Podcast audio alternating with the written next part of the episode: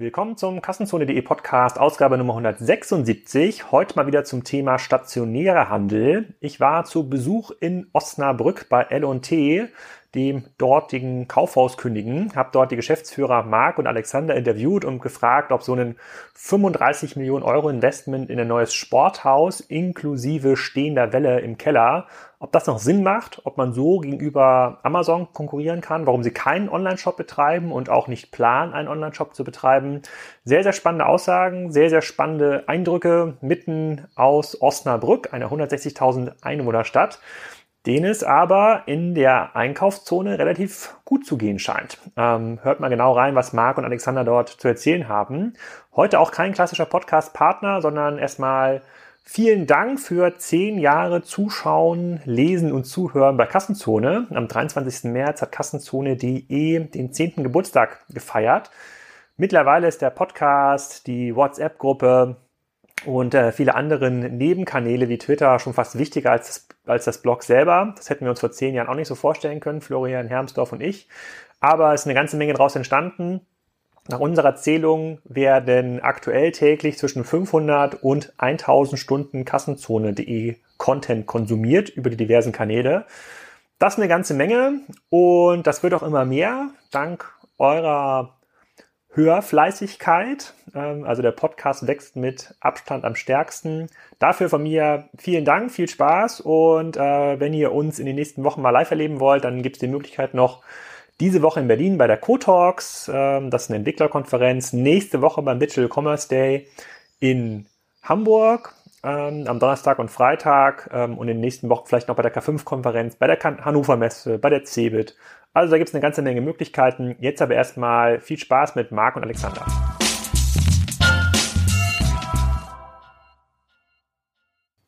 Herzlich willkommen zum Kassenzone Podcast. Heute wieder zum Thema stationäre Handel mitten aus Osnabrück.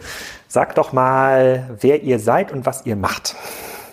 Ja, mein Name ist Marc Rauschen. Ich bin äh, 42, bin seit 16, 16, Jahren hier im Haus.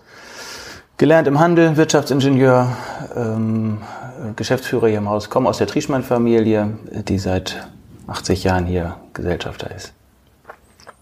Ja, mein Name ist Alexander Berger, ich bin auch 42 Jahre alt, bin seit 15 Jahren hier bei L&T, bin mittlerweile äh, in der Geschäftsführung verantwortlich. Wir machen das immer ganz einfach für alles das, was der Kunde nicht sieht.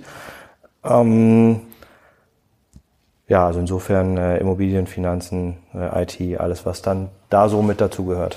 Genau, dann müssen wir gleich noch mal ein bisschen genauer erklären für die Hörer. Die meisten Hörer kommen wahrscheinlich nicht auf Osnabrück. Es wird den einen oder anderen geben, der kommt auch aus Osnabrück, was NMT eigentlich genau macht. Vielleicht zum Anlass. Also ihr hattet ja vor einigen Wochen, ich glaube am 1. März oder sowas, hattet ihr ja so ein Mega-Investment in den stationären Handel hier verkündigt. Das ähm, sieht und hört man noch selten. So ist ein ziemlich interessanter Move, so aus der, aus der Kassenzone-Perspektive. Darüber wollen wir heute irgendwie reden.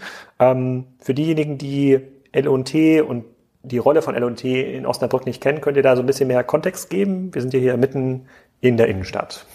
Richtig. Also wir sind äh, genau in der Mitte der City. Henne oder Ei mag jemand anders beurteilen, aber unser Unternehmen gibt es hier seit rund 100 Jahren. Ähm, Einzelhandel mit Textilien, damit sind wir groß geworden.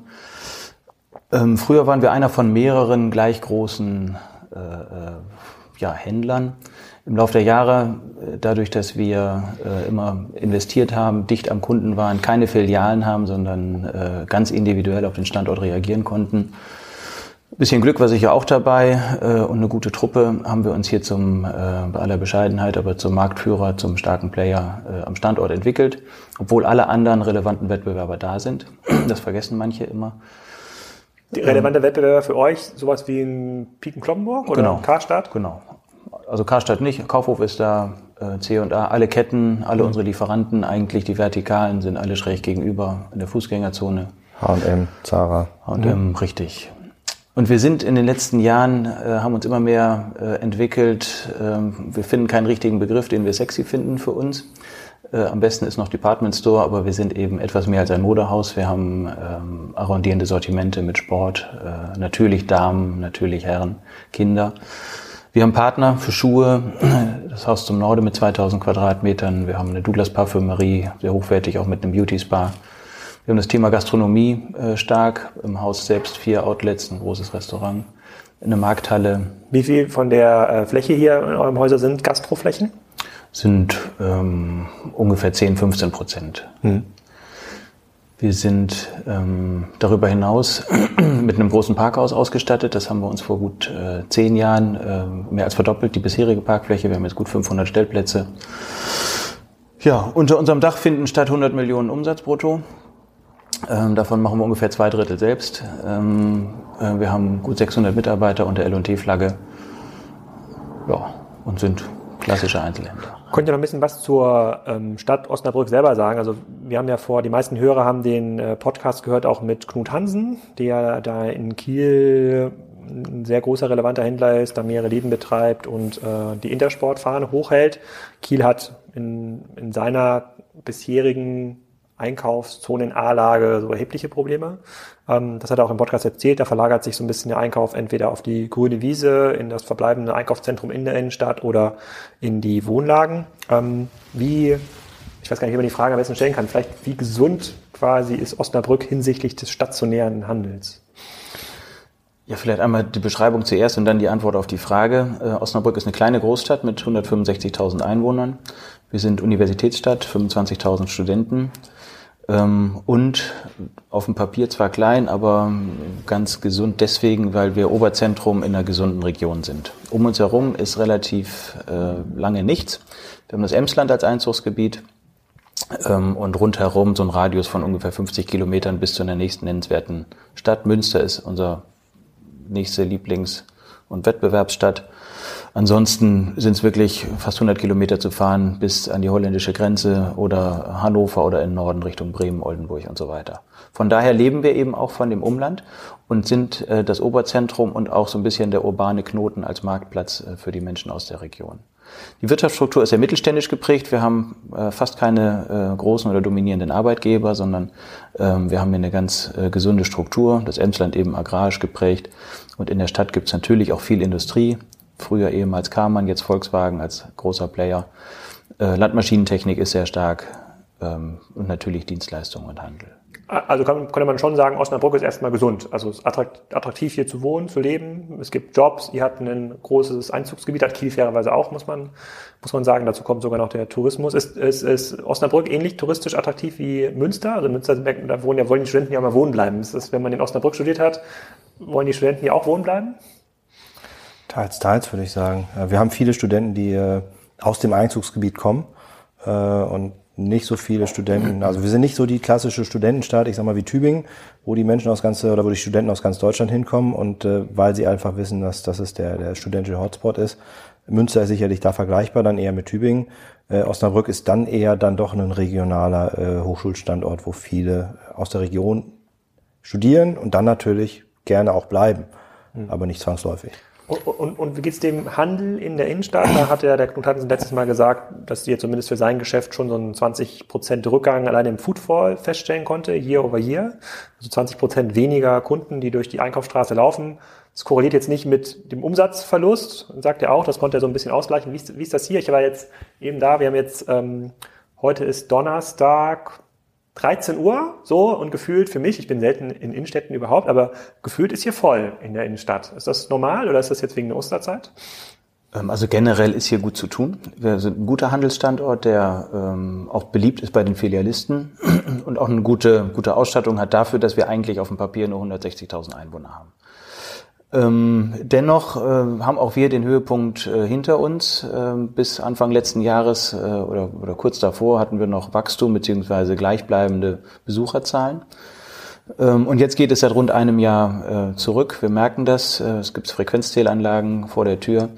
Ähm, die Zahl ist noch nicht richtig veröffentlicht, aber es ist irgendwo in dem Bereich zwischen 6 und 10 Prozent Rückgang im Jahr 2017 gegenüber Vorjahren. Mhm. Dafür gibt's wie, was heißt das ab der absoluten Zahl? Also wie viele Leute laufen hier in der, in der großen Straße vorbei jeden Tag?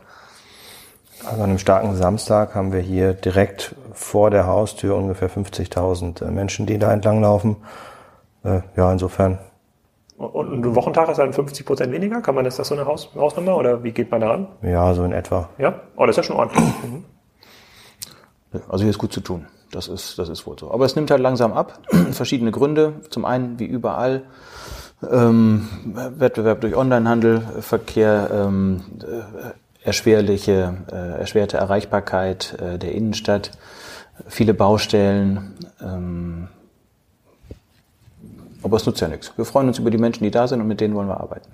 Okay, dann kommen wir mal ähm, sozusagen zu diesem Investment zu sprechen. So, ihr habt ja jetzt äh, über die letzten Jahre, es gibt ja auch so ein ähm, Modell, das kann ich vielleicht nachher mal fotografieren, dann kann man das, glaube ich, ähm, besser verstehen, wie das ja eigentlich aussieht. Das ist jetzt ja kein, ihr seid jetzt ja kein Mini-Kaufhaus hier, sondern ist ja schon ein relativ großer Kern in Osnabrück, den ihr hier ähm, besetzt.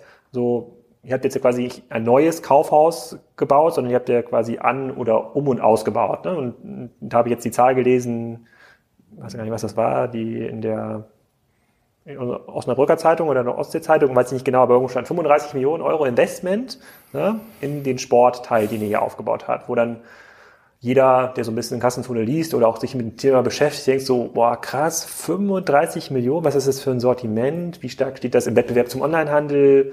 Wie oft müssen die Kunden dann kommen, damit das funktioniert? Der eine oder andere, mit dem ich im Vorfeld gesprochen hatte, sich so ein bisschen erinnert an das, was Globetrotter auch mal über Jahre lang äh, probiert hat mit so Kletterwänden. Ich glaube, die habt eine stehende Welle, habe ich gelesen. Ähm, die muss ich mir nachher auf jeden Fall mal angucken, das habe ich noch nicht gemacht.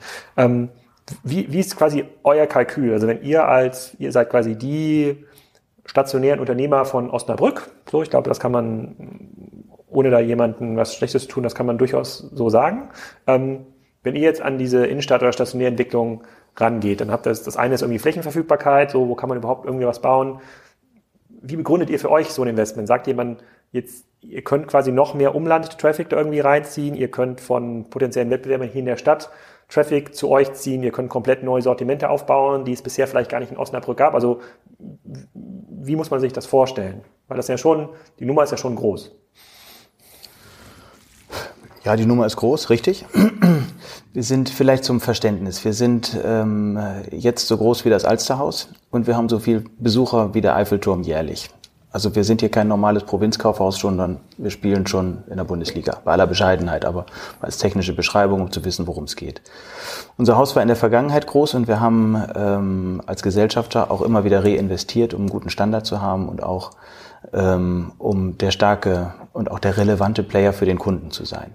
Der große Vorteil der Vergangenheit ist dahin, das war Warenverfügbarkeit und die gute bis sehr gute Beratung.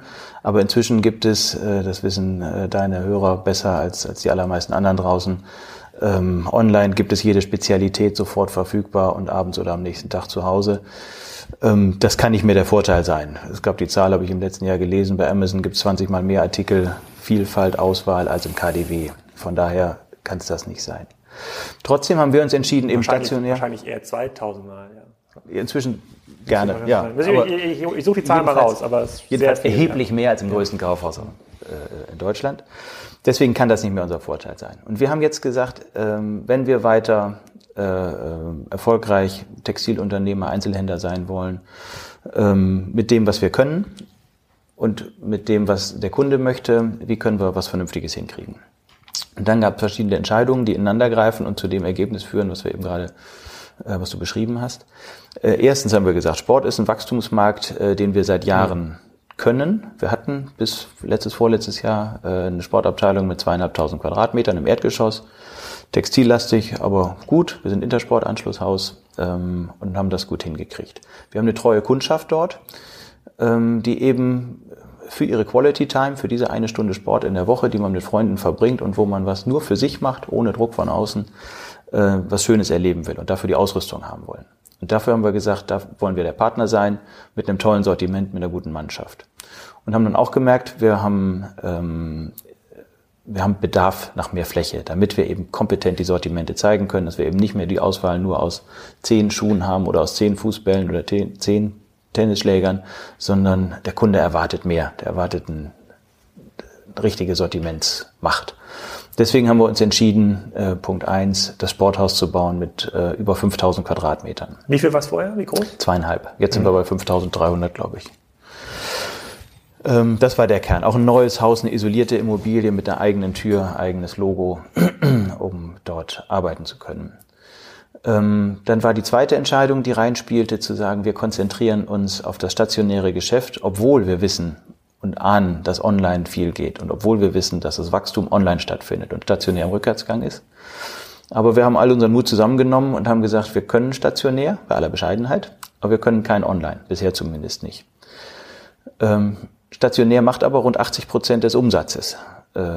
Noch kann man einwerfen. Für eure Sortimente? Für unsere, für die Textilsortimente. Okay. Passieren mhm. rund, je nachdem, wen man fragt, in der Bandbreite zwischen 16 und 25 Prozent passieren online. Auch 10 Prozent könnten ja ausreichen, Hauptsache die finden bei euch statt und nicht genau. gegenüber. Genau. Also, das ist ja, das ist ja kein Argument. Richtig. Aber wir haben gesagt, wir setzen auf den, auf den Großteil des Marktes, nämlich auf die 80 Prozent, die vielleicht irgendwann nur noch 70 sind, aber machen das richtig gut und kümmern uns damit 100 Prozent der Kraft draus. Das hört sich so furchtbar profan und einfach an, aber wir erleben bei unseren, sowohl bei den befreundeten Häusern als auch bei den Wettbewerbern, dass die mit einem halben Kopf in einem anderen Geschäftsmodell, nämlich bei Online sind. Ähm, und bei dem harten Wettbewerb draußen haben wir gesagt, wir wollen 100 Prozent unserer Managementkapazität zur Verfügung stellen für das Stationärgeschäft. Das ist schon die Antwort auf die übernächste Frage, die gleich kommt. Ich sage es trotzdem. Dann haben wir gesagt, wir brauchen eben nicht mehr ein normales Verkaufshaus, so wie früher, sondern wir brauchen eine Verkaufsstätte, einen Treffpunkt, Standard 2018. Denn es reicht, wir haben es gerade äh, heute Morgen noch im City Marketing besprochen, äh, auch unser Osnabrücker Jahrmarkt äh, ist unzufrieden über die Besucher. Ähm, aber da gibt's auch, wie vor 100 Jahren, gibt's nur Zuckerwatte, Achterbahn fahren und am Faden ziehen. Und das reicht halt nicht mehr. Dafür kommt keiner. Ähm, und deswegen machen wir eben zusätzlich zu Sortiment, Auswahl, sehr guter Beratung, haben wir gesagt, wir holen den Sport ins Sporthaus, wir holen eine riesen Aktionsfläche rein, wir haben eine Arena mit 100 Sitzplätzen, da können wir Public Viewing machen. Ähm, wir können auf der Aktionsfläche äh, Volleyball, Basketball, was auch immer spielen. Und vor allem, wir können, wenn der Boden nicht drin ist, ist da ein riesen Schwimmbad. Ähm, wir haben eine stehende Welle mit riesen Pumpen. Das ist eine 1,40 Meter hohe Welle. Ähm, und das gibt uns die Öffentlichkeit, das gibt uns äh, die Freude und den Besuchsanlass für die Menschen aus der Region, äh, zu uns zu kommen. Und das ist teuer, ja. aber Immobilien sind immer teuer und haben hoffentlich noch die Funktion über Jahre und Jahrzehnte hinaus. Das ist äh, ein bisschen hart am Wind gesegelt, aber mit einem normalen viereckigen Verkaufshaus, mit einer normalen Fassade und mit einem normalen Schaufenster wollten wir nicht mehr antreten. Frage ist, ob es überhaupt noch Modelle gibt, die man nicht hart am Wind segeln muss, sozusagen, die funktionieren. Du hast ja gerade schon beschrieben, das finde ich extrem sympathisch. Ähm, ihr habt euch ganz proaktiv gegen den viel propagierten Multi-Channel-Ansatz entschieden. Also wo du sagst, komm, wir verkaufen, wir versuchen quasi Kunden über alle Kanäle glücklich zu machen. Hauptsache, sie kaufen bei L&T. Das wäre ja die Alternative. Ähm, da kommen wir vielleicht gleich, ähm, gleich nochmal zu. Ähm, das stimmt auch. Also es gibt ja kein einziges ähm, analoges Kaufhaus oder Kaufhaus mit einer analogen DNA, was es in irgendeiner Form geschafft hat, Zusatzgeschäft über profitables Zusatzgeschäft zu erwirtschaften. Ne? Sozusagen, ich sage immer ketzerisch, äh, Multichannel ist, wenn ein sagen sterbendes stationäres Konzept eine schlechte Webseite betreibt. Das sehen wir quasi online äh, zurzeit. Insofern, das kann ich erstmal, also ich, diese Entscheidung kann ich erstmal nur begrüßen, sich für einen Kanal oder sozusagen für ein Business extrem, äh, ähm, extrem proaktiv zu entscheiden und den halt gut zu machen. Trotzdem bleibt dann für mich die Frage, stationär sinkt, so oder so, ob das jetzt 70 Prozent in 2022 sind oder in 2025, who knows?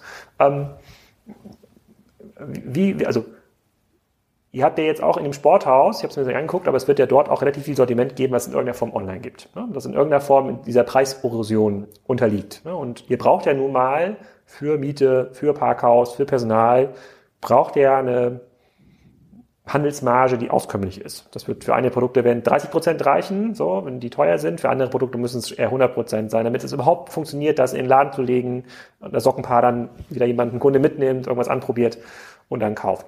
Ähm, Habt ihr da Ideen und Konzepte entwickelt, wie ihr dann aus dem Kunden, der dann möglicherweise hier kommt und auf dieser stehenden Welle zu surfen, muss ich mir mal angucken, ob ich, ich stelle mir das so vor wie in München da in diesem Bach, ähm, habt ihr da Konzepte, wo ihr dann mehr Geld verdienen könnt außerhalb des Handelsgeschäftes oder ist die Idee, dass man dieses Umfeld so verändert und so schafft, dass man einfach mehr Handelsumsatz generiert über, das, über die Fläche oder über die Aktion? Also Grundsätzlich ähm, gibt es jetzt zwei Antworten auf die, äh, auf die Frage. Die eine äh, Antwort ist natürlich die, dass wir äh, auch über äh, Kundenkarte, CRM-Systeme und so weiter und so fort versuchen, mehr Umsatz aus dem jeweiligen Kunden äh, rauszuholen, indem wir natürlich uns äh, auch, auch äh, ja, an dem orientieren, was passiert im Onlinehandel, äh, wie werden dort die Kunden analysiert, äh, wie welche Strategien werden da gefahren, äh, um aus dem einzelnen Kunden äh, oder den einzelnen Kunden wertvoller zu machen. Ähm, das versuchen wir, soweit es uns irgendwie möglich ist, natürlich auf äh, unseren äh, Kanal stationär hier äh, umzusetzen.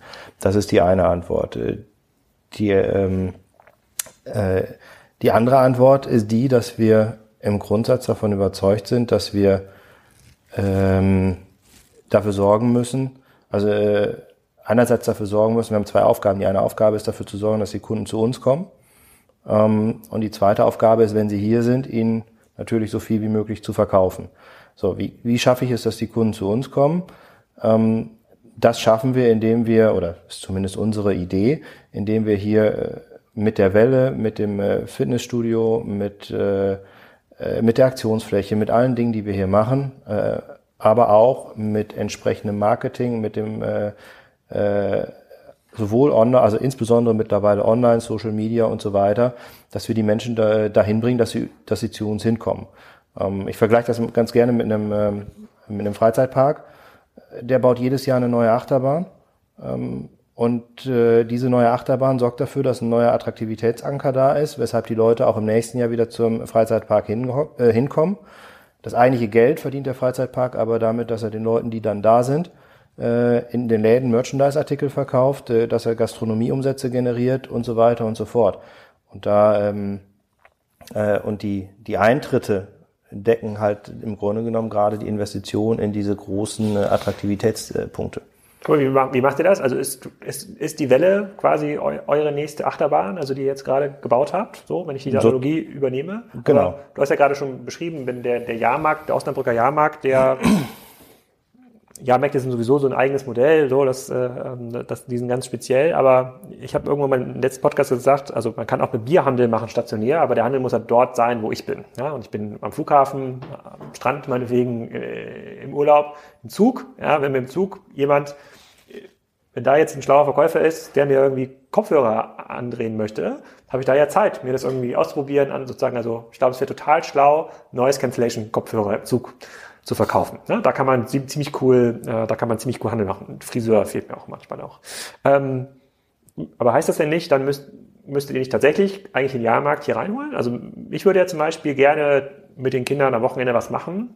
Ich kaufe auch da nebenbei was ein, wo die beschäftigt sind. Ja? Dann würde ich jetzt gerne, wenn ich in Osnabrück wohnen würde oder in der Nähe, im Umfeld von 50 Kilometer, komme ich gerne hierher, wenn hier der Jahrmarkt im Haus ist. Ja? Wenn es hier quasi eine Riesenrutsche gibt oder so eine, ein kleines Riesenrad oder durch die Darmoberbekleidung, Abteilung vielleicht irgendwie so ein kleines Wettrennen stattfindet. Also geht das so weit, quasi dieser Gedanke? Also könnt ihr euch das vorstellen nach vorne hin? Ja, also da kommen wir her. Das ist der Kerngedanke. Da sind wir groß geworden. Nicht so deutlich, wie du es gerade beschrieben hast, aber grundsätzlich schon. Wir sind das Eventhaus. Seit 20, 25 Jahren haben wir äh, das halbe Werbebudget eben nicht mehr in Zeitungswerbung, das war vor 25 Jahren ganz was Revolutionäres, sondern in Events im Haus gesteckt. Wir haben über 250 äh, kleine bis große Events im Jahr. Ja. Ähm, äh, ob das nur eine Modenschau ist oder ob wir unsere Kunden einladen und mit denen in den Zoo gehen oder ob hier im Haus äh, was auch immer ist. Äh, wir haben zwei Vollzeitmitarbeiterinnen, die sich nur darum kümmern. Ähm, es fängt mit Kleinigkeiten an, mit Bobbycars, äh, die im ganzen Haus verteilt sind, ein Dutzend, mit denen man rumfahren kann als Kind, Kinderparadies und so weiter.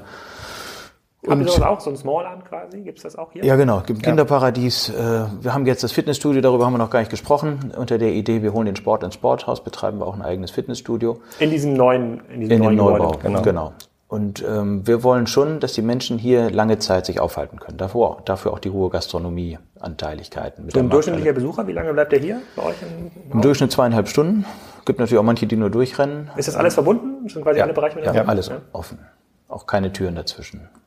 Auch zu den Partnern nicht, nur zur Markthalle für die Gastronomie, damit wir die ganzen Gerüche nicht eben daneben in den Strickpullovern haben. Ja. Das macht auch einen gewissen Sinn. Gucken wir uns gleich mal an.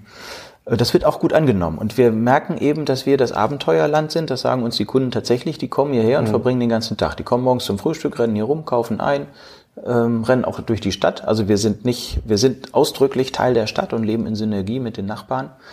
Ähm, wir wollen keine Monokultur L&T, wir wollen auch nicht ein zweites Zentro in Oberhausen sein. Ähm, sondern die Menschen wollen das Innenstadterlebnis mit Kultur, mit äh, Regen und Sonne, mit Straßencafé äh, und auch gern mal zum Wettbewerb. Gibt es, äh, gibt es um Osnabrück herum noch so klassische grüne Wiese-Einkaufszentren? Also in Kiel gibt es das zum Beispiel im City Park, also ganz, gibt es sogar zwei riesige Einkaufszentren, also was auch so ein bisschen den, den Abfall der Besuchszahlen in der Innenstadt erklärt. Ist das in Osnabrück auch der Case? Also gibt es große Zentren außerhalb von Osnabrück? Nein, also wir haben kein klassisches Einkaufszentrum in der Peripherie. Ähm, das, was dann irgendwann, wenn man ein bisschen länger fährt, kommt, dann äh, sind natürlich Outlet-Center äh, in Ochtrup oder sowas. Aber hier direkt im, äh, in, in Osnabrück gibt's eine, äh, eine städtische Satzung, die sehr klar und deutlich regelt, dass innerstädtische Sortimente auch tatsächlich in der Innenstadt angeboten werden sollen. Und ich glaube, in anderen Städten wird es auch so klar in der Satzung geregelt, aber da wird die Satzung relativ weit ausgelegt. Ne? Ähm, das, äh, das schon.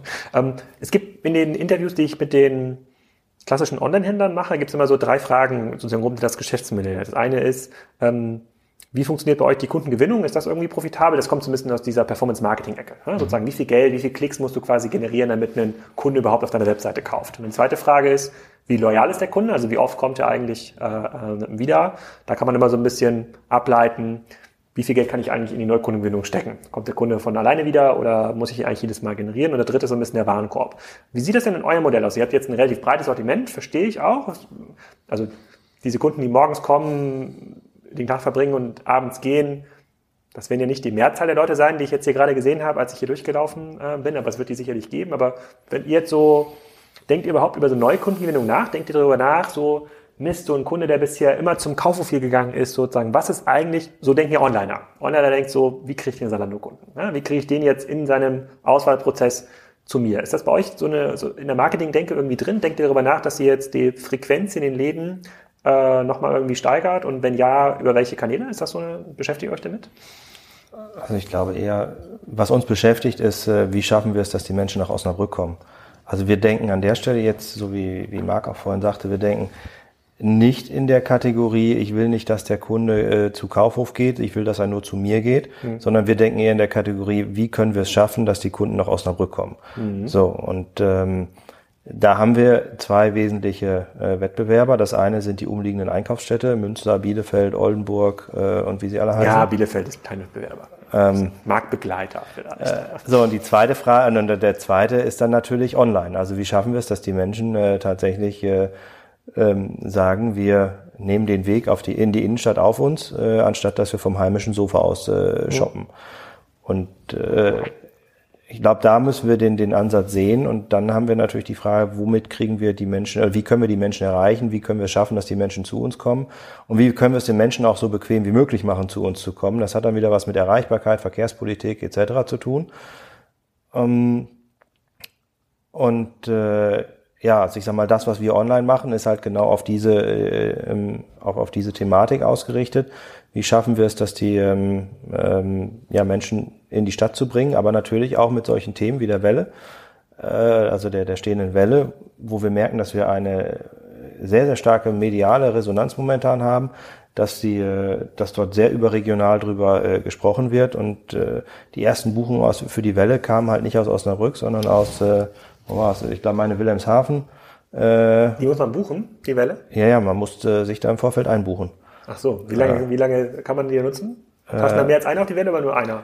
Es ist eigentlich immer eine Stunde und in dieser Stunde gibt es eine Gruppe von sechs bis zehn Surfern, die sich in dieser Stunde die Gruppe äh, die, Ach, die, Bowlingbahn quasi. die, die so Gruppe teilen. Ja, aber auf der Bowlingbahn habe ich üblicherweise, es steht die Gruppe schon fest und hier buche ich mich in einen Slot ein. Also ich sage, wir, wir stellen stündlich diesen Slot zur Verfügung und dann kann ich mich einbuchen und sagen, ich nehme einen von, äh, also einen von diesen zehn Plätzen oder ich blockiere gleich alle zehn Plätze, weil ich die Welle exklusiv für mich haben will. Was kostet Dann wird es nur ein bisschen teurer. Was kostet das?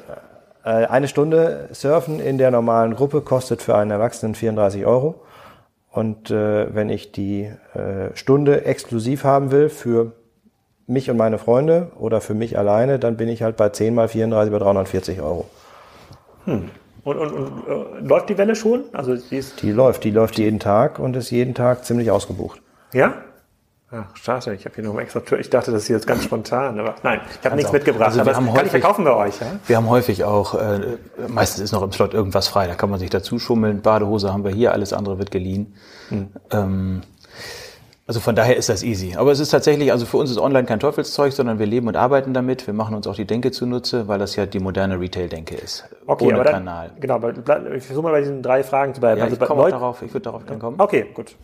Ich würde gerne einen halben Schritt zurück, um äh, zu verstehen, weswegen wir gleich so antworten, wie wir antworten, möchte ich einmal gerne sagen, wie wir uns selbst verstehen. Wir haben äh, ein furchtbar breites Sortiment. Wir sind eigentlich da vom Baby bis zum äh, Greis. Damen, Herren, Kinder und haben unterschiedliche Zielgruppen zu bedienen. Morgens kommen, ich mache es mal einfach, die Rentner und die Hausfrauen. Äh, mittags kommen die Businessleute in der Pause äh, und nachmittags wird's dann wieder bunt, dann kommen die Familien oder wie auch immer. Und samstags ist der Familientag, da kommen äh, Vater, Mutter, Kind, vielleicht mit Oma, Opa. Man trifft sich hier, ähm, verbringt den Tag und wir verstehen uns schon als Teil auch der Freizeitindustrie, weil manche Leute wissen gar nicht, was sie wollen. Das ist für mich der Unterschied zwischen Einkaufen und Shopping. Wir sind für Shopping zuständig, sprich, die Leute wollen irgendwas, merken, es ist Frühling, brauchen irgendwas Schönes, wissen aber noch nicht, ob es ein Rock, eine Hose oder eine Jacke wird und auch noch nicht, welche Farbe und welche Marke. Das ist beim Online-Suchvorgang anders. Da habe ich zumindest irgendwas im Kopf, was ich möchte und orientiere mich dann daran, handel, handel mich lang. Und dann ist unsere Aufgabe, für eine schöne Aufenthaltsqualität zu sorgen, für schöne Schaufenster, da geben wir uns sehr viel Mühe mit, äh, Schaufensterfiguren, Figurengruppen, um Produkte zu präsentieren, um die Kunden zu inspirieren. So ticken wir bisher und das funktioniert auch ganz gut. Insbesondere am Samstag, wenn die Familien kommen und in so einer Laune sind. Dann guckt jeder mal für sich. Dann, der Papa hat nach einer Viertelstunde keine Lust, setzt sich in die Bar, trinkt einen Kaffee. Ähm, und dann werden erstmal die Kinder eingekleidet. Und aus dieser Denke kommt, würde ich gerne diese, die Fragen beantworten. Erstens, Neukundenakquise, klar, brauchen wir, aber wir haben einen riesen Stammkundenanteil. Wir haben ein Loyalty-System, da sind knapp 80 Prozent unserer Umsätze drin erfasst. Alexander, stimmt oder stimmt nicht? Ja, eher 70. aber- Eher 70. Heißt das auch, dass 70 Prozent der Kunden, die hier kaufen, dass die auf die Loyalty-Karte kommen? Genau. Da, Und 70 Prozent unserer Umsätze in Euro und auch in Stück äh, sind erfasst über Stammkunden. Okay. Wir können es Karte nennen, aber es ist, äh, die Karte ist ja nur das Erkennungsmedium, es geht auch mit der Nummer und wie auch immer. Ähm, Also das funktioniert. Manche Stammkunden wollen auch keine Karte, weil sie eben das mit den Daten doof finden. Ähm, kennen wir auch von überall anders her. Ähm, Sodass ich be- einfach mal behaupte, wir haben 80 Prozent Kunden, mit, die wir kennen und die uns kennen. Und die anderen 20 sind halt neu. Und ab und an verlässt auch mal einer die Stadt oder findet uns doof, weil wir was falsch machen oder weil die sich anders orientieren oder weil es die nicht mehr gibt. Deswegen brauchen wir neue Kunden. Und um die kümmern wir uns, ähm, weil wir, ähm, aber das eben nach klassischen Medien. Ob das eine Bring a Friend Aktion ist oder äh, sonst wie mal eine Postwurfsendung, Großplakate, Radio, Zeitung. Äh, das sind unsere bisherigen Dinge. Und jetzt kommt die Welle wieder ins Spiel. Ähm, wir haben bisher ein Einzugsgebiet von rund 600.000 Menschen, die wir bearbeiten. Ähm, und die Welle hat so eine Strahlkraft, äh, dass wir hoffen, das ist für uns das Mittel zum Zweck, äh, einen größeren Radius von Größenordnung 800.000 Menschen erreichen zu können. Äh, Das ist so die Logik hinter dem System und deswegen waren wir auch bereit, um unseren ganzen Mikrokosmos zu befeuern, mit zusätzlichen Menschen äh, in die Welle so viel zu investieren. Ah, Wie, wie, wie viel quasi von den 35 Millionen ist denn quasi für so eine Infrastrukturwelle überhaupt notwendig? Ist das so teuer, so eine Welle zu bauen? Nein, also wir haben für die 35 Millionen, das ist das Gesamtbudget, was wir jetzt in den letzten äh, zwei und noch im nächsten Jahr ausgeben. In Summe darin ist enthalten äh, das neue Sporthaus mit den 5300 Quadratmetern Verkaufsfläche, darin ist enthalten äh, die Welle, darin ist, enthalten das City Gym, darin ist aber auch enthalten, dass wir jetzt ja die alte Sportfläche mit den zweieinhalbtausend Quadratmetern leer stehen haben und die auch natürlich wieder so. in den äh, Vertrieb, also die müssen wir ja wieder reaktivieren. Ich dachte, Äh, die wurde quasi abgerissen und da drauf gebaut, aber die Nein, gibt es nein, quasi noch. die gibt es, die Fläche ist da, aber wir müssen sie jetzt natürlich neu bespielen. Dort sollen Young Fashion Konzepte äh, entstehen. So, und wir haben in dem ganzen Zuge der Baumaßnahmen auch unsere gesamte Inhouse-Logistik äh, umgestellt. Wir haben äh, äh, und wir haben noch so ein paar, paar Dinge am Rand mitgemacht, äh, äh, ja, die das ganze Paket äh, abgerundet haben. Also so und die, bei der Frage, wie viel von den 35 Millionen entfällt jetzt tatsächlich auf die auf die Welle, muss ich Ihnen sagen, es ist extrem schwer zu beantworten, äh, weil wir äh, das Haus eigentlich um die Welle herum gebaut haben. Ah, okay. Ähm, ganz am Anfang der Planung war klar, dass wir eine Welle bauen. Deshalb mussten wir bis ins zweite Untergeschoss, äh, haben dort gegründet, hatten äh, aufwendige Maßnahmen. Ähm, aber wir wollten halt, dass die Welle und damit auch die Aktionsfläche optimal ins Gesamthaus integriert ist. Ähm, und deshalb äh, ist das, ist, das, ist, das, ist das sozusagen architektonisch komplett neu? Gibt es so eine Welle schon irgendwo anders? Ich habe da noch nie darüber gelesen. Ich kenne nur diese Welle dann in München und manchmal im Freizeitpark gibt es sowas sicherlich auch, aber im Rahmen sozusagen in der klassischen Innenstadt so eine Welle habe ich noch nicht von gelesen. Also es gibt sie noch nicht in einem, äh, ja, in einem Department Store oder in einer Shopping Mall. Äh, es gibt die Welle, so wie wir sie hier haben, in, oder in vergleichbarer Form schon einmal in der Jochen Schweizer Arena in Taufkirchen bei München. Okay. Ähm, und es gibt ähm, andere Formen stehender Wellen, äh, die dann aber tendenziell eher in Freizeitparks, in, in Erlebnisbädern oder sowas eingebaut sind, aber nicht, äh, ja, nicht so wie wir es haben. Und äh, wir sind hier mit dieser City Wave, äh, wie, also ähm, CityWave ist der Hersteller oder der, derjenige, der für das System, wie wir die stehende Welle gebaut haben, steht. Äh, da sind wir die, nach Taufkirchen die zweite Indoor-Welle, ansonsten gibt es auch nur Outdoor-Installationen. Ähm, ja, bin ich mal gespannt, wie das gleich ähm, aussieht. Aber bei, führt das denn dazu, so eine Welle? Und du sagst, ihr habt ja dann einen hohen Kundenkartenanteil, also 70 Prozent. Ich glaube, so Bräuniger liegt ja auch, glaube ich, in dem Bereich dann Stuttgart. Ähm, führt es denn dazu, dass man tatsächlich über so eine Welle sagen wir mal, die kommen jetzt aus 70 Kilometer angefahren und sagen nicht mehr der 50 Kilometer Einzugskreis, sondern irgendwie 70 Kilometer weiter weg. Ähm, jetzt habt ihr erst ein paar Wochen überhaupt, um Daten zu sammeln. Aber glaubt ihr, dass man damit dann auch wieder loyale Kunden ranzieht, die dann wieder tatsächlich dann, die müssen ja dann auch mal für einen normalen Wochenendeinkauf dann ja hierher. Ne? Wenn die tatsächlich sagen, komm, wir können jetzt das Kind für den Schulanfang irgendwie ein oder haben jetzt hier für den Geburtstag kaufen wir was. Also die, die Warenkörper müssen sich ja dann irgendwie lohnen. Also kann man, habt ihr schon irgendwie eine Tendenz, wo das irgendwie hinführt, dass die dass dann ähm, die Leute nicht nur vielleicht mal einen Neoprenanzug kaufen, ich weiß gar nicht, ob man braucht, so wahrscheinlich warmes Wasser, oder? Braucht man einen Neoprenanzug? Man, also wir empfehlen einen Neoprenanzug. Ähm, ähm, das Wasser hat ungefähr 20, 21 Grad. Aber wir haben drumherum, die Lufttemperatur ist halt äh, ganz normal, nicht wie im Schwimmbad mit, mit äh, 30 Grad, sondern eher die 23 Grad. Mhm. Äh, so dass wenn man aus dem Wasser rauskommt, äh, man mit dem Neoprenanzug weniger friert, als wenn man ihn, äh, als wenn man keinen hat. Ja. Oder ich, ich frage mich die Frage andersrum. Also ich verstehe dieses sozusagen, dass die, ich, ich verstehe quasi die Idee von 600 auf 800.000 und aus dem muss man dann auch entsprechend ähm, wirt, äh, wirtschaften. Was ist denn so ein Refinanzierungszeitraum für so ein Investment? Also wie geht ihr da als stationäre Unternehmer ran und sagt so, okay, das ist jetzt dieser Betrag, den setzen wir jetzt hier ein, jetzt sehr, sehr stark um dieses Thema so Welle, Sporthaus drumherum ähm, sagt man, das hat auch so, das muss ich eigentlich innerhalb von 20 Jahren, muss das quasi dieser, muss quasi dieses Investment durch Mehrumsatz erklärt werden? Geht man da so ran, kalkulatorisch? Also ein Teil ist Mehrumsatz, den wir erwarten, ja. Ähm, ein Teil ist äh, auch, äh, dass wir ja ohnehin, also im stationären Handel gehen wir davon aus, dass wir in gewissen Zyklen ja immer reinvestieren müssen. Mhm. Ähm, und äh, ja Erhaltungsinvestitionen tätigen müssen, damit mhm. wir den Standard halten und äh, uns immer wieder, ich sag mal, äh, ja, immer wieder aktuell werden. Also insofern ist ein Teil der der Investitionssumme im Grunde genommen äh, auch eine größere Erhaltungsinvestition gewesen, um die Umsätze, die wir insgesamt äh, tätigen, auf dem Niveau auch zu halten. Ähm, und ein Teil ähm, der Investition, wie jetzt, also ich sag mal, das, was im engeren Sinne dann mit der Welle zu tun hat, ist für uns letzten Endes auch ähm, eine Investition in Marketing, ähm, wo wir sagen, äh, das ist ein Marketingvehikel und wenn wir dort ähm, die Welle betreiben, dann äh, ist unser Ziel, dass wir die laufenden Kosten decken mit dem äh, mit den Einnahmen. Aber unser Ziel ist nicht, dass wir die Investitionskosten dieser Welle äh, in fünf oder zehn Jahren äh, wieder wieder eingespielt haben. Aber in der Logik, die du von erzählt hast, sagst du ja im Grunde genommen auch, die Welle ist ja für die Stadt, also es kommen mehr Leute in die Stadt. Es kann auch durchaus daran sein, dass der Kaufhof dann zwei, drei Kunden mehr bekommt, weil Leute halt hierher, hierher fahren.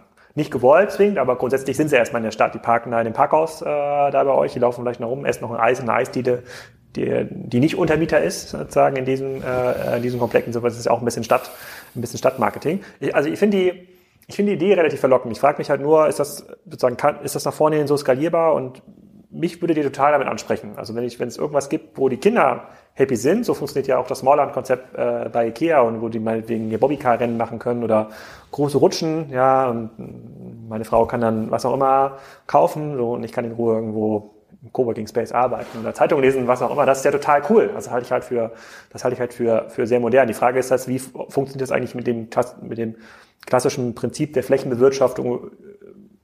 Passt das überhaupt so zusammen? Also geht das, kann man das so stark, kann man Events so stark in den Mittelpunkt stellen? Also habt ihr da quasi, könnt ihr euch das vorstellen, noch im nächsten oder übernächsten Jahr dann die nächste Welle zu bauen?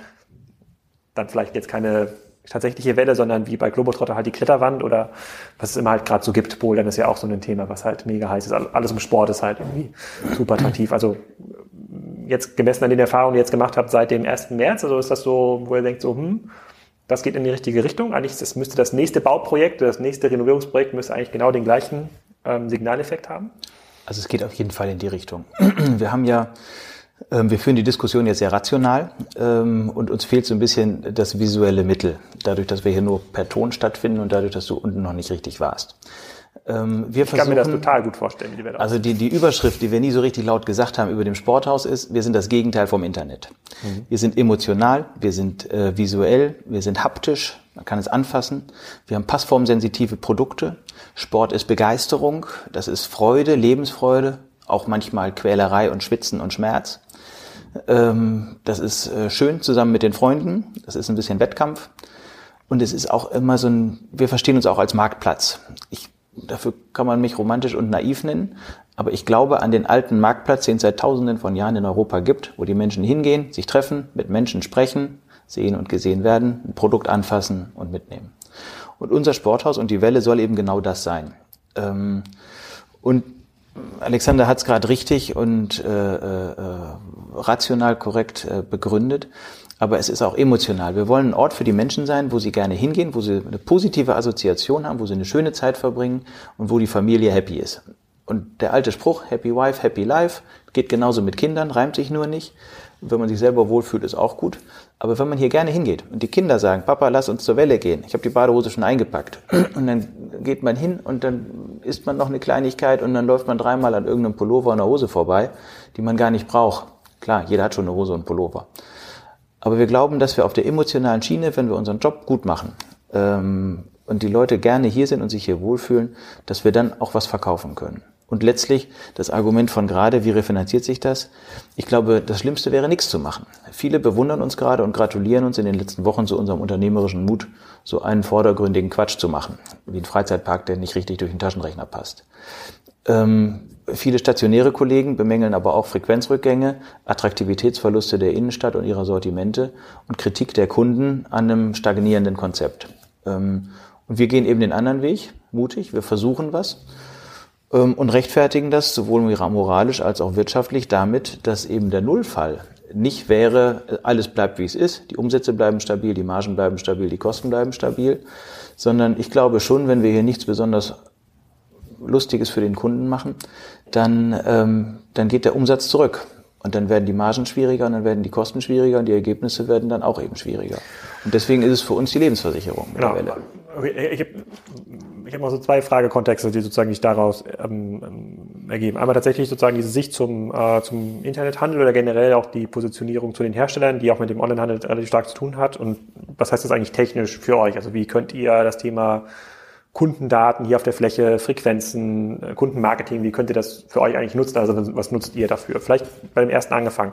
Ich gebe dir total recht. Also ich, sozusagen, ich glaube, wenn man als Händler schafft, tatsächlich organisch Traffic zu erzeugen, in diesem Falle durch die Welle oder für die Rentner meinetwegen durch das, durchs Gastro, durch den Gastro-Teil, ähm, dann ist das erstmal schon mal sehr gut. Ähm, fairerweise äh, seid ihr quasi nur ein Teil der Handelskette. Ihr seid ja darauf angewiesen, dass die Hersteller, die dort irgendwie Neoprenanzüge verkaufen oder Tauchgeräte oder was auch immer, was halt sozusagen hohe Warenkörbe ergibt, dass es diese Ware nicht im Schnitt mit 30, 40 Prozent günstiger online gibt. Weil auch der Kunde, der, der hier L&T liebt, ja, jeden Tag auf der Welle ist, der wird das dann nämlich online irgendwie kaufen. Geht der irgendwie damit auch ganz offen um oder geht er dann auf den Hersteller und sagt, na ja, pass mal auf, wir wollen mehr exklusive Sortimente zum Beispiel von euch haben oder wir wollen von euch eine, äh, wir wollen von euch zumindest, von euch, lieber Hersteller, Nachweis, dass euer Distributionssystem ausgewogen ist und nicht, dass jetzt hier ich mich nicht mit irgendeinem Online-Krauter da rumschlagen muss, der diese Produkte dann ganz billig verkauft, die ich hier teuer dar, darstellen muss. Also geht ihr in diese Diskussion oder seid ihr überhaupt ähm, oder interessiert euch das gar nicht? Doch, die interessiert uns sehr. Die Hersteller interessiert das auch. Ähm, wir sind da sehr vorsichtig in dieser Diskussion, weil das Kartellrecht äh, darauf acht gibt, dass man eben keine Preisabsprachen trifft. Aber das schützt ja ja euch, das Kartellrecht, genau, nicht die Hersteller. Das schützt uns und den Kunden. Ähm, äh, wir sind, die Hersteller sind glücklich über uns, also viele jedenfalls, ähm, dass es eben auch ein Premium-Konzept gibt, äh, was Lifestyle verbindet mit, ähm, mit einer Premium-Beratung, mit einer schönen Präsentation der Produkte. Also wir sind schon fast so ein, äh, so ein Showroom. Ähm, und äh, dann gibt es eben dieses, ich nenne es mal Vorurteil, ähm, dass online immer günstiger ist. Ja, durch die Markttransparenz, die online äh, viel einfacher ist als früher stationär, kann man Angebote viel besser finden. Und ja, es gibt auch immer irgendeinen, der es günstiger kann.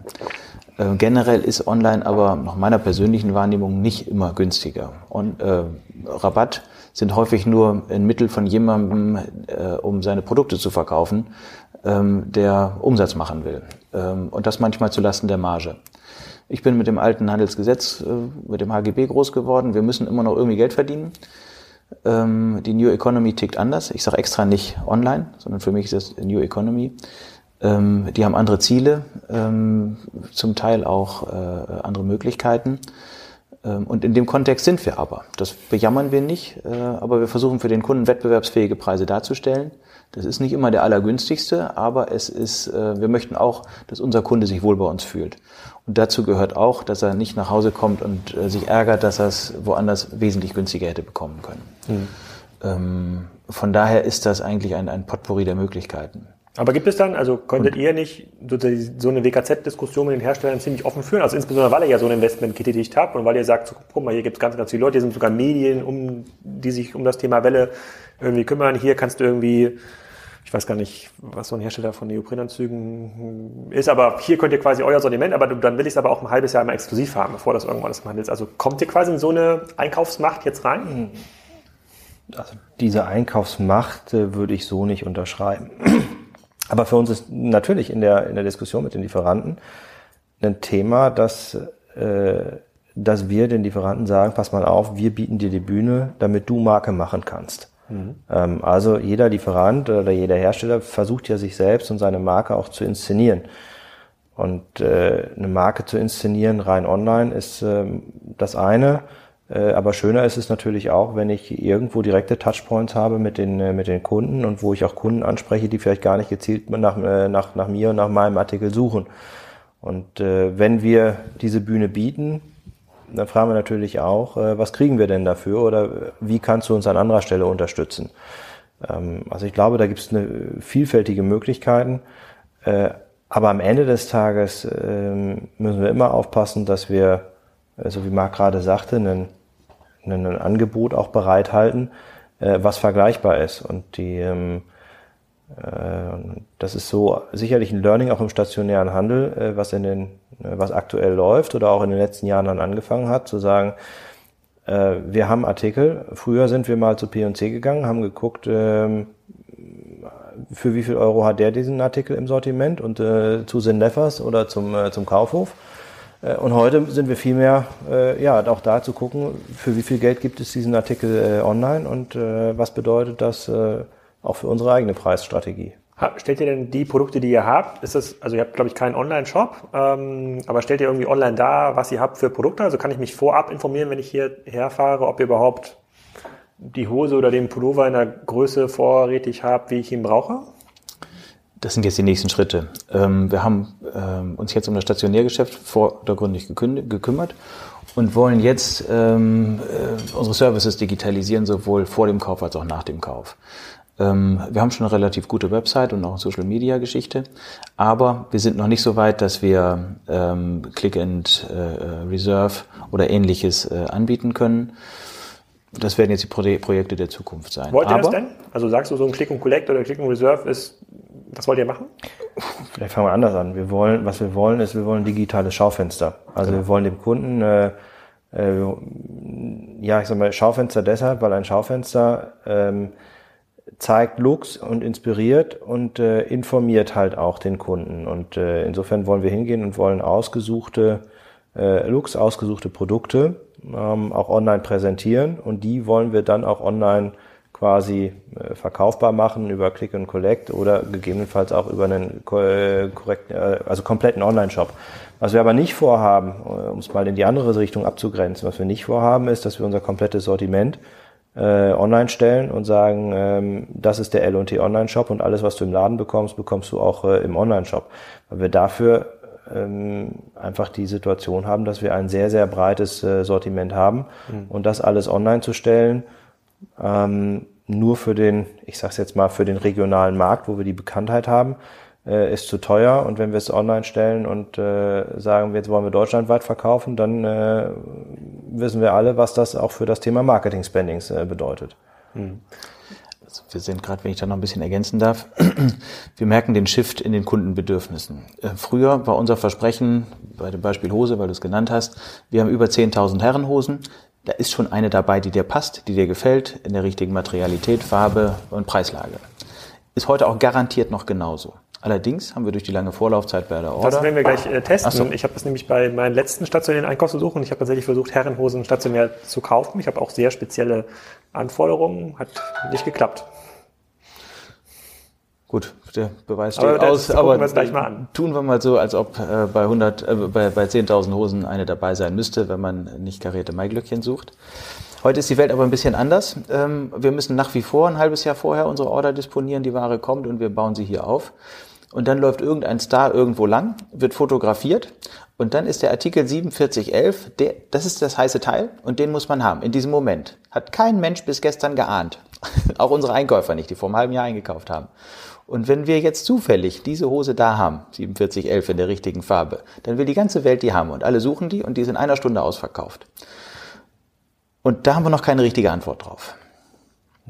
Okay, also das heißt, da experimentiert ihr euch quasi, also wie jeder andere Händler das ja auch machen müsste. Genau. Experimentiert ihr euch voran. Habt erstmal nur erkannt, dass quasi jetzt eine blinde Online-Shop-Strategie einfach nur um so ein bisschen Reichweite mitzunehmen, die wahrscheinlich schon da ist. Also eine gewisse Sichtbarkeit habt ihr ja.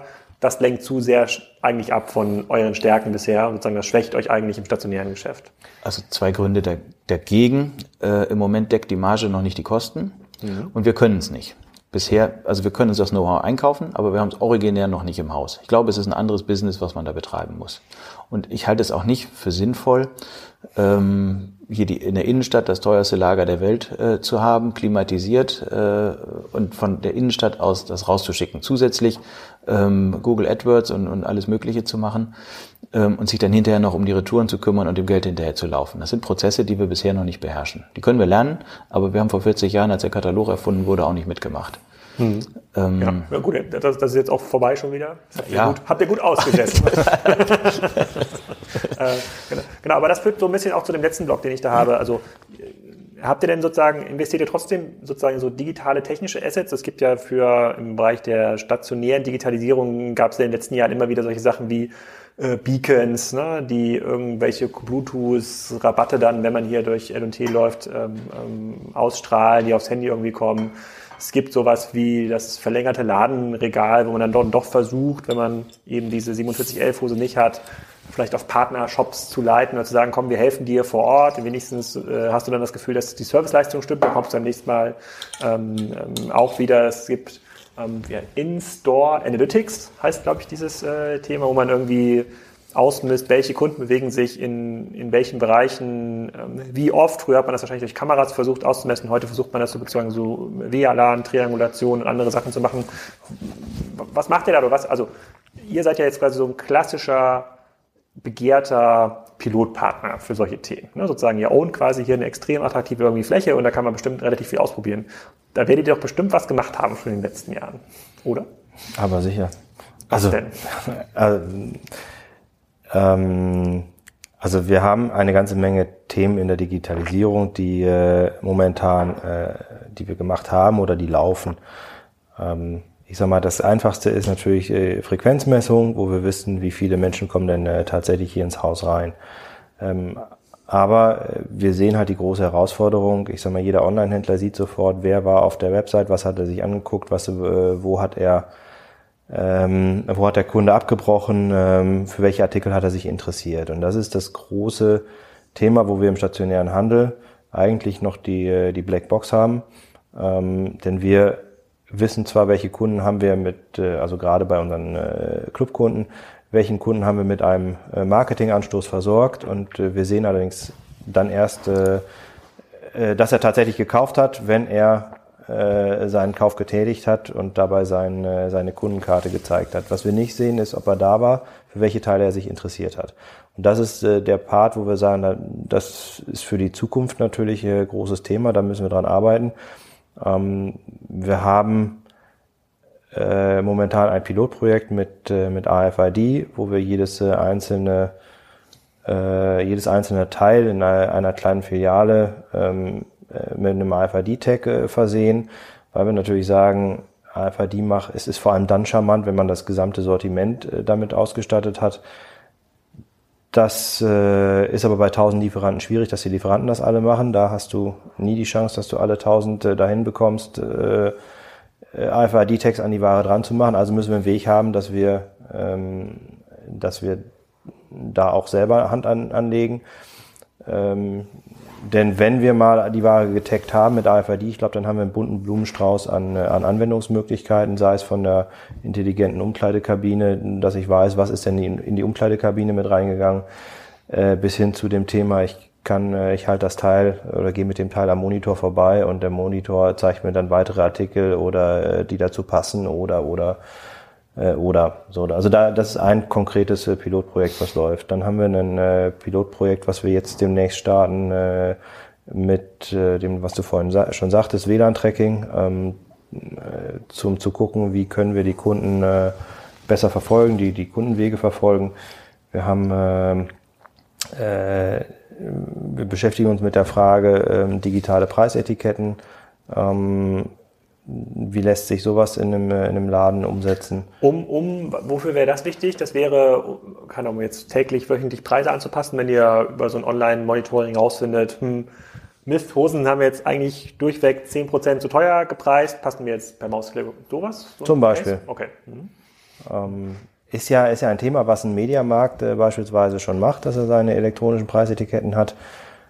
Ähm, ja, die äh, und für uns ist dieses ganze Thema Preisänderung, Reduzierung einfach auch mit einem hohen manuellen Aufwand verbunden, weil wir jedes einzelne Teil in die Hand nehmen und ein neues Etik äh, neuen Preis dran machen. Aber sind von diesen Sachen, also AFRD seid ihr noch quasi in der Testphase, Tracking auch, ähm, Etikette ist auch so ein Thema, hat, wenn man jetzt so ganz offen und neutral draufschaut, ne? und am Ende des Tages müsst ihr ja irgendwie Geld verdienen. Sagst du ja selber, am Ende, du versuchst quasi ganz normaler Kaufmann zu sein, da muss irgendwie Geld übrig bleiben.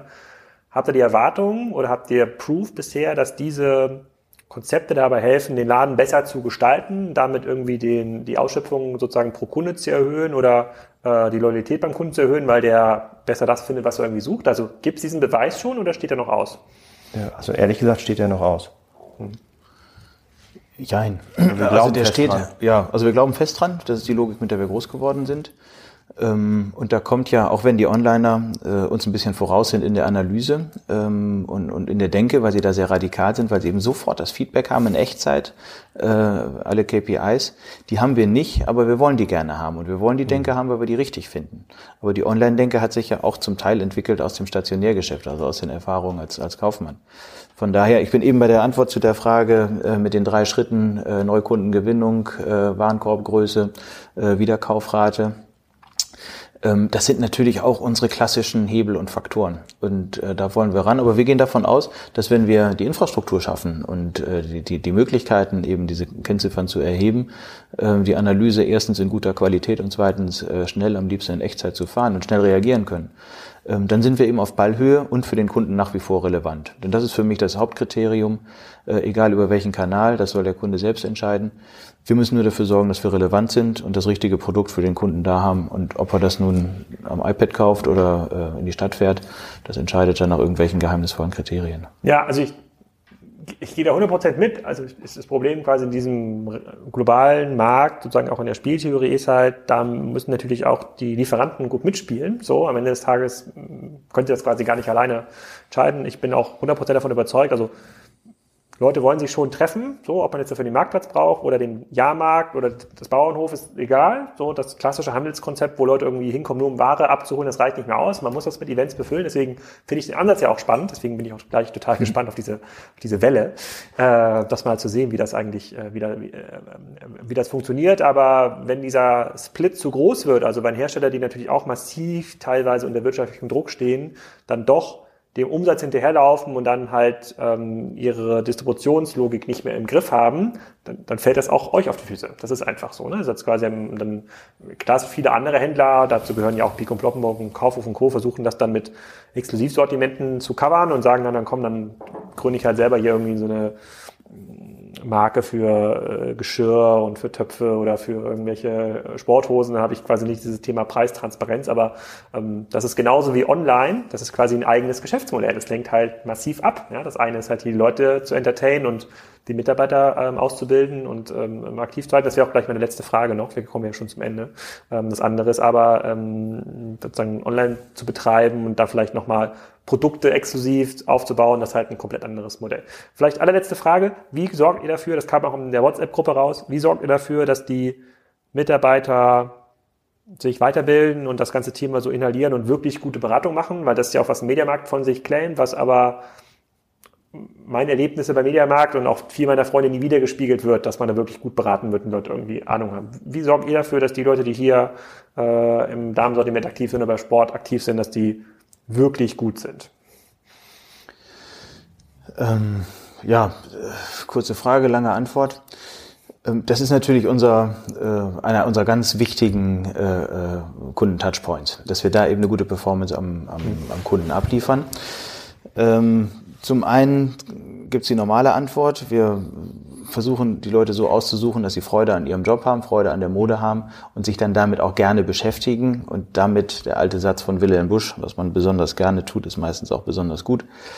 Äh, das funktioniert.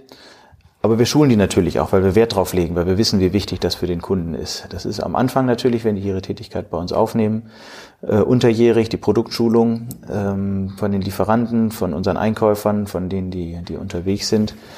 Ähm, und natürlich auch, äh, wie gehe ich mit dem Kunden um? Ja. Äh, äh wie, wie baue ich das Verkaufsgespräch auf? Vielleicht auch ein bisschen handwerkliche Tugenden, wie bediene ich zwei Kunden gleichzeitig und sowas alles. Ähm, wir haben allerdings auch, äh, Stichwort Fachkräftemangel, äh, wir haben viele Quereinsteiger, die haben wir auch gerne ähm, im Verkauf. Und das sind dann meistens Menschen, die irgendwas mit Dienstleistungen in der Vergangenheit schon gemacht haben. Ob als Friseur, Stewardess, äh, Gastronomie, ähm, was auch immer. Also wir nehmen eigentlich gerne Menschen, die, die gerne mit, mit Menschen zu tun haben. Ähm, und dann ist es eben unsere Aufgabe, äh, aber das ist eben auch äh, heikel und schwer, die äh, mit dem nötigen Wissen und mit den, mit den Fähigkeiten auszustatten. Aber uns ist eben wichtig, und das ist der Luxus, den wir uns erlauben, äh, auch darauf achten zu können, dass die, dass die Mitarbeiter, meistens sind es Mitarbeiterinnen, äh, das Leuchten in den Augen haben und, und Freude daran haben. Ja, ich glaube, es ist trotzdem nicht einfach. Also, Nö, ist ja. auch nicht einfach, ist schwer. Und wenn wir dann das auf Sport umsetzen, dann haben wir natürlich auch das Ziel, was nicht immer funktioniert, aber äh, äh, dass wir in den einzelnen Sporterlebniswelten auch Menschen haben, die genau in dieser Sportart auch am liebsten selber aktiv sind und da auch kompetent, äh, kompetent sind. Und ähm, also ich sag mal, in der Fußballabteilung habe ich am liebsten einen Fußballer stehen, der auch authentisch darüber reden kann, wie es ist, mit dem Schuh A oder mit dem Schuh B äh, äh, auf dem Rasen zu stehen. Und äh, in der Running-Abteilung habe ich am liebsten jemanden stehen, der äh, auch schon mal einen Marathon gelaufen ist und äh, darüber natürlich dann auch ganz mhm. anders äh, mit den Kunden reden kann. Äh, trotzdem, und das äh, ist dann auch eine Sache, die mit dem Internet zu tun hat, wir haben heute die Situation, dass wir sehr viele Kunden haben, die sehr informiert sind äh, und die sich auch im Vorfeld sehr stark informieren ähm, äh, über bestimmte Produkte oder die jetzt beim Sport ohnehin sehr informiert sind, weil sie eine Sportart äh, sehr gewissenhaft betreiben. Und dann ist natürlich die Frage, ähm, äh, ja, irgendwo werden wir auch immer Kunden haben, die informierter sind als unsere eigenen Mitarbeiter. Ähm, weil wenn ich den, jetzt mache ich mal beim, beim, Fußballer, wenn ich, wenn ich den guten Amateurfußballer auf die Verkaufsfläche ähm, äh, stelle, dann ist der aber vielleicht nicht ganz so äh, tief in der Materie wie der Fußballprofi, der äh, jeden Tag Fußball spielt. Mhm. Und ähm, da ist halt der, der Anspruch, möglichst äh, selber ja möglichst möglichst viele Kunden äh, ähm, auch sehr kompetent beraten zu können, weil man in der Materie ist. Aber auch da gibt es Grenzen und äh, das ist natürlich aber auch ein Problem. Mediamarkt hat es ähnlich. Wenn ich als sehr informierter Kunde zum Mediamarkt komme, dann habe ich, bin ich wahrscheinlich in dem Spezialsegment, wofür ich mich gerade interessiere, sogar besser informiert, ähm, als es der Verkäufer ist.